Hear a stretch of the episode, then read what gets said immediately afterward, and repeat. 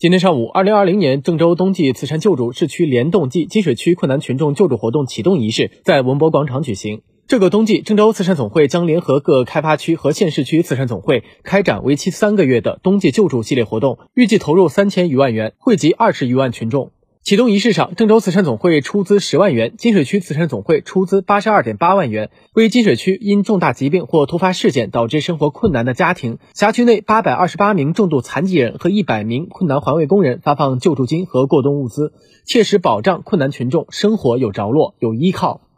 帮助困难群众温暖过冬、祥和过年，是郑州市委市政府和市民政局的重要工作部署，也是全市慈善系统一直努力坚持的一项主要工作。郑州慈善总会会长姚代宪说：“本次困难群众救助活动就是传播爱心、传递温暖、助残助困的具体行动。各级慈善组织要立即行动起来，尽可能的拿出更多物资用于平时救助和冬季集中救助，把物资和温暖送到真正困难的群众手中，上下同心，传递真爱。”